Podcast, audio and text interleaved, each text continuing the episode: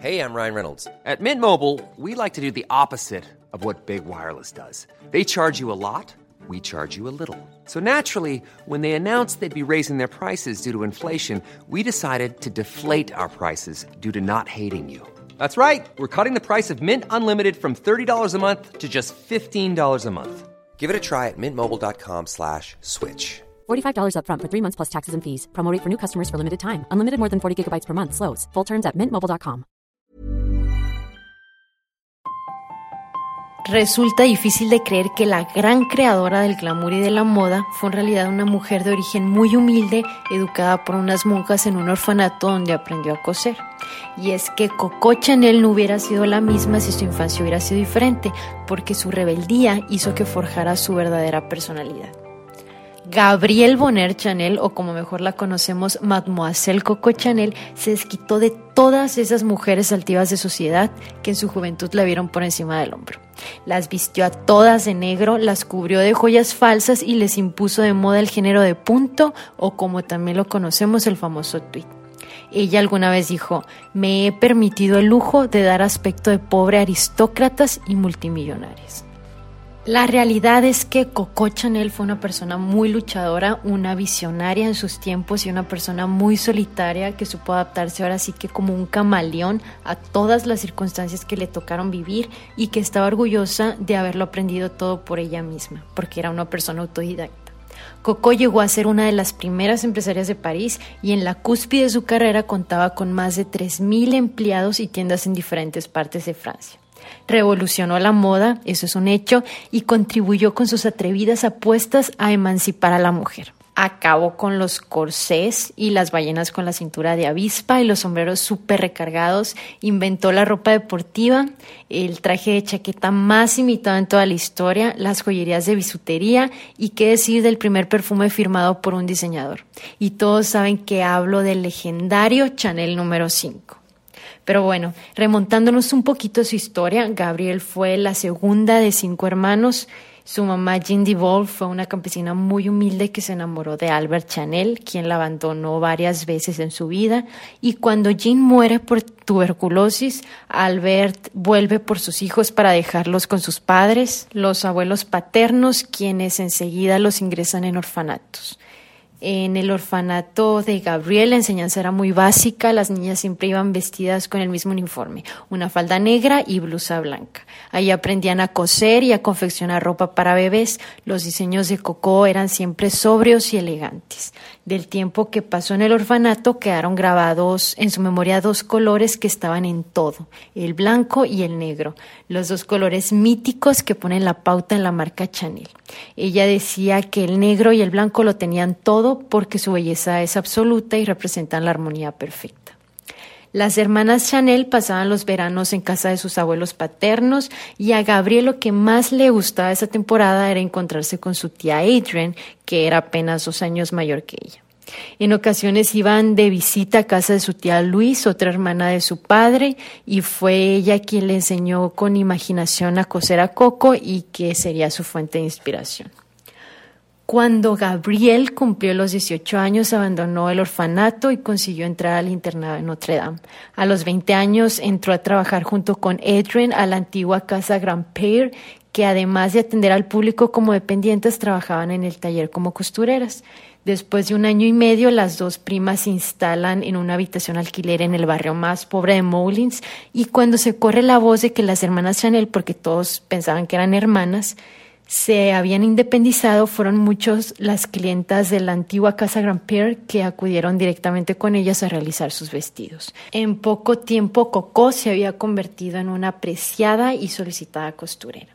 Ya entonces diseñaba sus propios vestidos y trajes de sastre de corte sencillo. Las camisas tenían pliegues centrales y originales con cuellos alzados y los sombreros de paja decorados con flores eran lo que más llamaba la atención.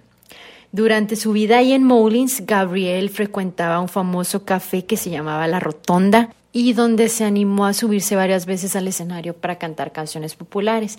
Ella no tenía una gran voz, pero al parecer le ponía mucha pasión y recibía buenas propinas. Una de las canciones que más ovaciones levantaba era una célebre canción de cabaret que se llamaba Kikuavu Coco y Cocorico Y como en ambas aparecía en el estribillo la palabra Coco, el público y sus amigos la terminaron llamando la Petite Coco. En ese tiempo conoció a Etienne Balsan, un oficial de infantería que tenía 24 años, que venía de una familia burguesa y que había hecho una fortuna en la industria textil. Y al conocerlo, la atracción fue mutua y ella supo enseguida que de aquel hombre rico y liberal podría escalar socialmente. Él la iba a introducir al mundo exclusivo de la alta sociedad donde ella anhelaba pertenecer, aunque tuviera que convertirse en su amante. Coco era una mujer muy ambiciosa que deseaba a toda costa abandonar Moulins y Balsan, que se había encaprichado con ella, le ofrecía la posibilidad de ser alguien en la vida. En él Coco había encontrado un protector, Así que sin más se la llevó a vivir en su finca campestre, una mansión de campo donde la vida transcurría feliz y sin preocupaciones. Tenían fiestas hasta el amanecer, cacerías y excursiones a caballo. Los amigos de Balsán, que asistían en su mayoría, eran jóvenes vividores aristócratas, jugadores de polo, terratenientes y amantes de la equitación. Traían a sus amigas, pero nunca a sus esposas, para pasarlo bien en la finca. Todos sabían que Coco era una de las mantenidas de Balsán y ella, para no parecerlo, se vestía de manera diferente y muy original, lo que intrigaba a todo el mundo. Gabriel siempre iba con zapatos planos y ropa cómoda masculina, abrigos, chaquetas sports y corbatas del propio Balsán. Así que sin saberlo estaba poniendo en práctica una nueva manera de entender la moda, liberando el cuerpo de la mujer de la ropa tan apretada de ese tiempo. Pero lo que más llamaba la atención del vestuario de Gabriel era el pequeño sombrero canotier de paja que ella misma se confeccionaba, Todas las mujeres que la conocían querían saber quién la vestía, pero sobre todo quién le hacía sus sombreros.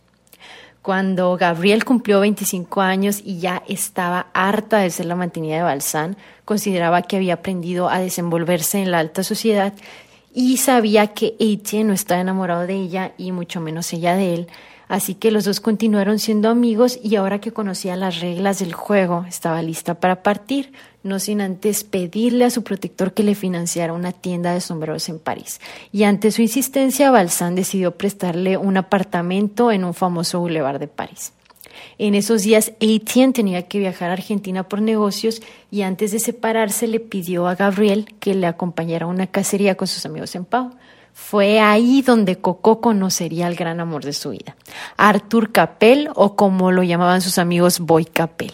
Él era un hombre guapo y maravilloso, era el heredero de importantes minas de carbón en Newcastle, un hombre ambicioso y muy trabajador. Desde el primer momento que la vio se interesó en ella. Cuando Gabriel le contó su deseo de abrir una tienda de sombreros en París, a él no solo le pareció una excelente idea, sino que además se ofreció a ayudarla. Así que al finalizar la cacería se regresaron juntos a París y le invitó a quedarse con él. Para 1910, Gabriel empezó a vender sombreros en el apartamento que le había prestado Balsán, mientras Boy atendía sus negocios en Londres y París. El éxito de los sombreros fue inmediato, se vendían como pan caliente. Hubo un día que vendió tantos sombreros que no se dio abasto y Boy, quien la ayudó económicamente, la animó a abrir su primera tienda en el entresuelo del número 21 de la calle Cambón en el corazón de la zona elegante de París junto al Ritz. El local que Coco bautizó como Modas Chanel sería y aún es una de sus tiendas más emblemáticas. Poco a poco las revistas comenzaron a hablar de sus originales sombreros tan secos, tan sobrios y elegantes a la vez, y muchas clientas se acercaban a su tienda porque querían conocerla. A los tres años de la apertura de la tienda, esta ya daba beneficios, así que Coco le devolvió a Boy todo el dinero que le había prestado. Gabriel encontró en él al compañero ideal, un hombre que le ayudaba y que creía en ella. Él fue el único hombre al que amó toda su vida. Y ahora con un nuevo negocio la vida de Coco cambió por completo. París para ella era una auténtica inspiración. En 1910 la capital francesa era el epicentro del arte, el buen gusto y el saber vivir y de la mano de Boy se codió de toda la alta sociedad y conoció personajes del mundo artístico y literario que tendrían una gran influencia en sus creaciones. Para ella y para sus amigas inventó la ropa deportiva y la de baño. Para ese tiempo no había ropa sport, las mujeres tenían que asistir a esos eventos deportivos como señoras de la Edad Media. Y al inventar la moda sport, Coco liberó el cuerpo de la mujer. Esto era solo el inicio de su particular revolución y el fin de la bella época. La diseñadora iba a imponer la moda práctica y sobre todo cómoda. Con el comienzo de la Primera Guerra Mundial en 1914, París se quedó prácticamente vacío. El miedo reinaba en las calles y todos los días había atentados. Boy Capel, que había sido movilizado, telegrafió a Coco desde París diciéndole que no cerrara la tienda y no la cerró y fue uno de sus mayores aciertos. Las clientas, que en su mayoría eran damas de la alta sociedad y esposas de hombres que estaban al frente huyendo de los alemanes, hacían cola en su tienda porque era la única abierta de la ciudad. Todos querían comprar y tener sus últimos modelos, usar prendas prácticas y ligeras inspiradas en los uniformes de mayordomos, marinos y mozos de la cuadra sus chaquetas de punto holgadas, las faldas de hilo rectas, los blusones de estilo marinero con el cuello desabrochado y los sombreros sin adorno fueron un éxito. Los vestidos de Chanel eran ideales para los nuevos tiempos que venían, tiempos en que las mujeres ayudaban como voluntarias en los hospitales o en las fábricas de municiones.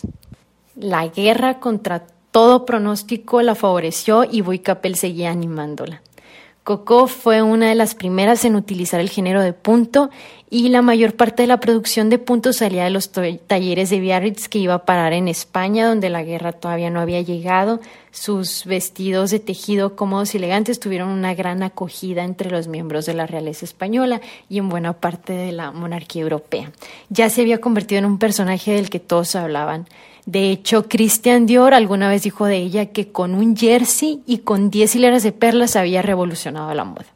Comenzó a hacerse famosa y la prestigiosa revista estadounidense de moda Harper's Bazaar fue la primera en publicar la foto de una de sus creaciones más icónicas, el vestido camisero el final de la guerra ya había dado paso a un nuevo modelo de mujer y Coco supo captar las necesidades de esa generación de jóvenes que quería olvidar las penas y romper con el pasado.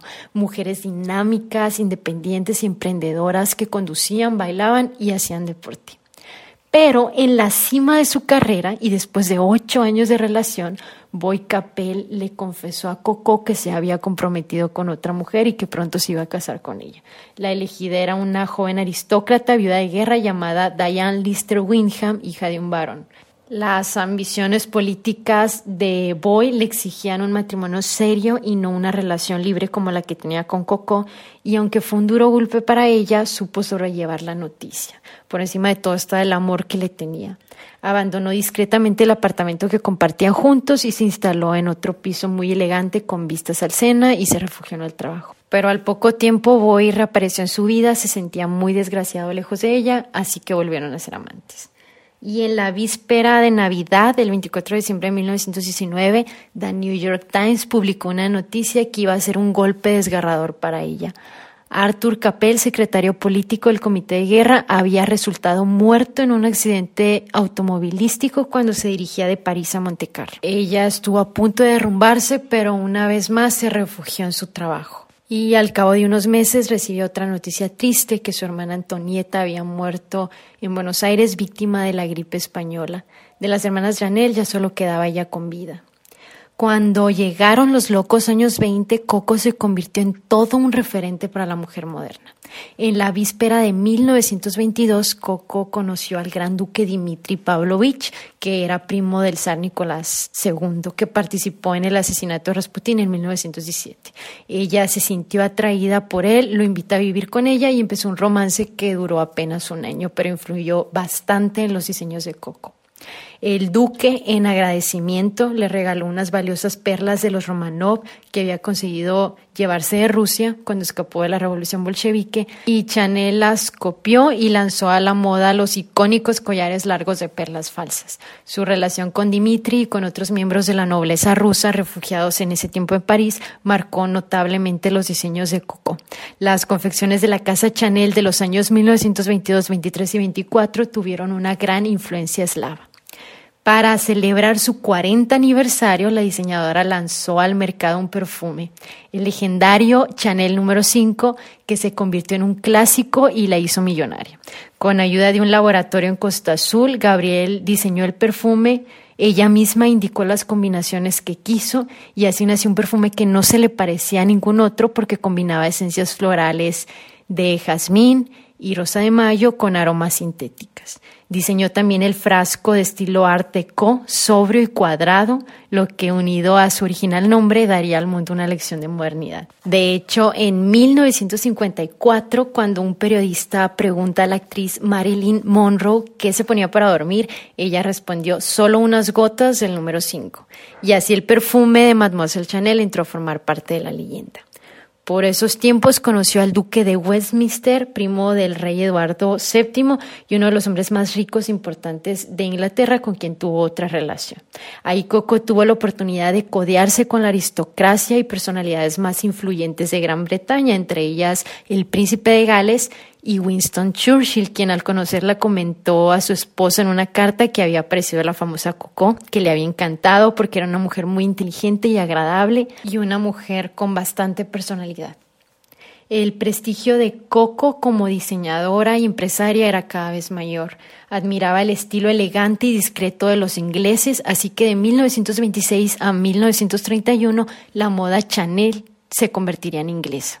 De Escocia se llevaría los estampados escoceses, los tejidos de tweed con los que confeccionaría elegantes y prácticos trajes de chaqueta. De Eton Hall, los chalecos con mangas negras y parte delantera rayas, idénticos a los que utilizaban los criados del castillo. De los cruceros por el cálido Mediterráneo, los barcos propiedad del duque, copió las boinas caladas hasta las cejas que llevaban los marineros. Pronto empezó el rumor de que el duque de Westminster planeaba casarse con la célebre Coco Chanel, aunque ella públicamente se rehusó a ser la esposa de alguien porque no quería dejar su negocio, en realidad hubo otra razón. El duque estaba preocupado por su descendencia y necesitaba un hijo varón.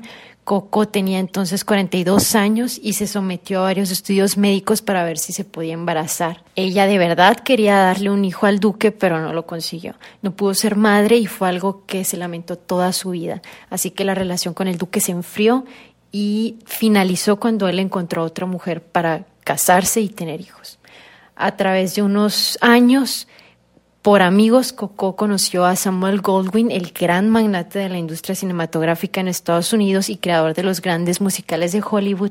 Y en plena depresión, cuando el país norteamericano contaba con 13 millones de personas desempleadas, Goldwyn quería que el público olvidara las penas y evadiera la realidad con los deslumbrantes musicales que tenía en mente, así que en concreto le pidió a Coco que diseñara el vestuario de sus películas.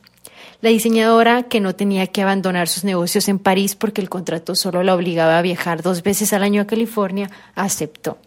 Pero los diseños de Coco no tuvieron gran acogida en la industria del cine estadounidense, porque su estilo minimalista era demasiado discreto para el gusto exagerado de Hollywood. Pero a esas alturas de la vida, Mademoiselle Chanel no estaba dispuesta a rebajar su trabajo a los caprichos de actrices que no se dejaban vestir por ella. Sin embargo, en su estancia en Estados Unidos contó con la admiración de la prensa y fue su oportunidad para conocer a los editores de dos revistas de moda más prestigiosas de todo el mundo, Vogue y Harper's Bazaar, que la proclamaron la mejor diseñadora de todos los tiempos. En Francia, el Frente Popular Socialista había ganado las elecciones en abril de 1936 y los trabajadores exigían al nuevo gobierno que cumpliera sus promesas electorales para mejorar la situación laboral precaria del país. Un mes más tarde comenzaron en todo el país huelgas que afectaban a la industria textil y entre ellas a la tienda Chanel.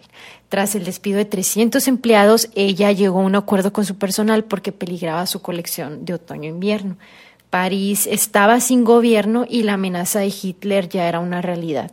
El 2 de septiembre de 1939, la diseñadora se entera que Gran Bretaña y Francia le declaran la guerra a Alemania. Unas semanas más tarde, ya cansada y desanimada, cierra la casa Chanel, dejando a todo el personal en la calle por la guerra.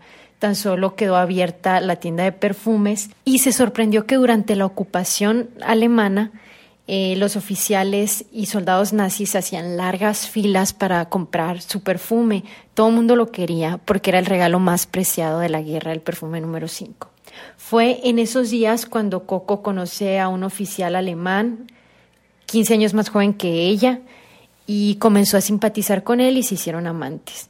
Cuando Francia celebra la liberación de París de la Segunda Guerra Mundial en 1944, Coco fue detenida en el Hotel Ritz, se le acusa de colaboradora y tras un largo interrogatorio fue puesta en libertad. En 1947 aparece Christian Dior, quien provoca una revolución con su nuevo look faldas largas y vaporosas que necesitaban varias enaguas para mantenerse erguidas, chaquetas cortas, vestidos con cintura de avispas y pecho realzado que requerían de nuevo el uso de corsé. Era lo opuesto a lo que Chanel había defendido. Coco le dijo alguna vez a Dior, me encanta lo que usted hace, pero viste a las mujeres como si fueran butacas.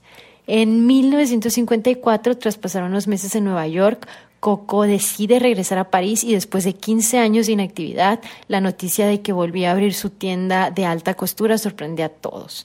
Aparte de su famoso perfume, la casa Chanel ya era historia. Quería volver a revolucionar el mundo de la moda y liberar a la mujer de esos aparatosos vestidos que Dior les había impuesto. Las casas de alta costura francesa estaban en manos de mujeres como Lambin, Vionnet y Nina Ricci, y ahora el diseño de la moda tenía nombres masculinos. Los más veteranos como Valenciaga daban paso a Christian Dior, Givenchy y Pierre Cardin, hombres que según Coco no entendían el cuerpo de la mujer y mucho menos sus necesidades prácticas. La prensa pronosticó que el regreso de Chanel iba a ser un auténtico fracaso y al principio lo fue. Eran muchos los que creían que ya estaba pasada de moda y que sus creaciones clásicas ya no tenían sentido en un mundo donde se imponían colores estridentes, llamativos, la minifalda y donde las jóvenes enseñaban el ombligo. Pero poco a poco, gracias a su talento e intuición, Chanel vuelve a imponer su estilo y las críticas a las nuevas colecciones fueron muy halagadoras, tanto en Francia como en Estados Unidos. Su chaqueta de tweed con ribete, sus zapatos beige de talón abierto y puntera negra y su bolso acolchado con cadena dorada se habían convertido en el uniforme de las mujeres elegantes y bien vestidas de todo el mundo. Entre sus clientas se encontraba Greta Garbo, la princesa Grace Kelly de Mónaco, la duquesa de Windsor, Lauren Bacall y Jacqueline Kennedy, que por cierto decía que era la primera dama peor vestida de todo el mundo. Pasaban los años y Coco aprovechaba cualquier entrevista para criticar a actrices, modistas y a la minifalda que le parecía indecente.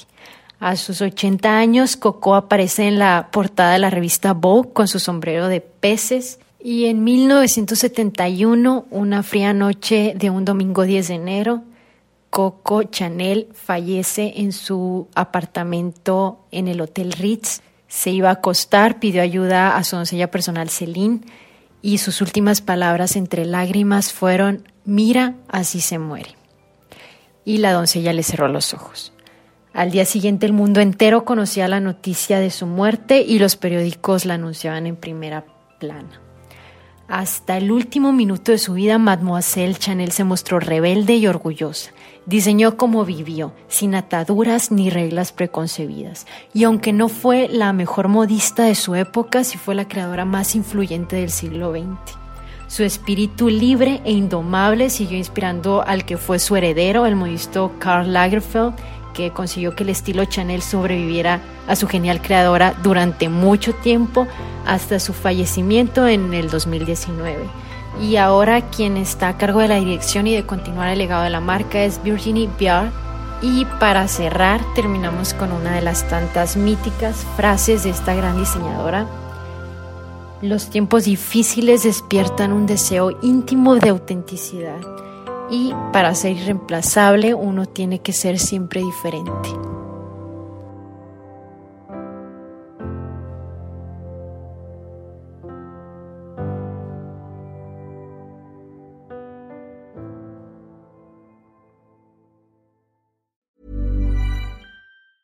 If you thought the only way to get a more defined jawline with natural looking results was through surgery, think again. Juvederm Volux XC is a non surgical injectable gel filler that improves moderate to severe loss of jawline definition and can help you achieve natural looking results with little downtime. Even better, this improved definition lasts up to one year with optimal treatment. No maintenance required. Improve jawline definition for a smooth, sculpted look with Juvederm Volux XC. For important safety information and to find a licensed specialist, visit juvederm.com. That's J U V E D E R M.com. Not for people with severe allergic reactions, allergies to lidocaine, or the proteins used in Juvederm. Common side effects include injection site redness, swelling, pain, tenderness, firmness, lumps, bumps, bruising, discoloration, or itching. There's a risk of unintentional injection into a blood vessel, which can cause vision abnormalities, blindness, stroke, temporary scabs, or scarring. Talk to a licensed specialist to find out if it's right for you.